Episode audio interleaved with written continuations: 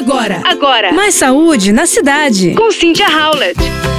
Em relatório divulgado nessa semana, a Organização das Nações Unidas para a Educação, a Ciência e a Cultura, a Unesco, fez alerta sobre o uso excessivo de tecnologia por crianças e adolescentes e recomendou que os smartphones sejam proibidos em salas de aula do mundo inteiro. Dados de avaliações internacionais em larga escala sugerem uma correlação negativa entre o uso excessivo das tecnologias de informação e comunicação e o desempenho acadêmico descobriu-se que a simples proximidade de um aparelho celular era capaz de distrair os estudantes e provocar, portanto, impacto negativo na aprendizagem em 14 países, destaca a Unesco.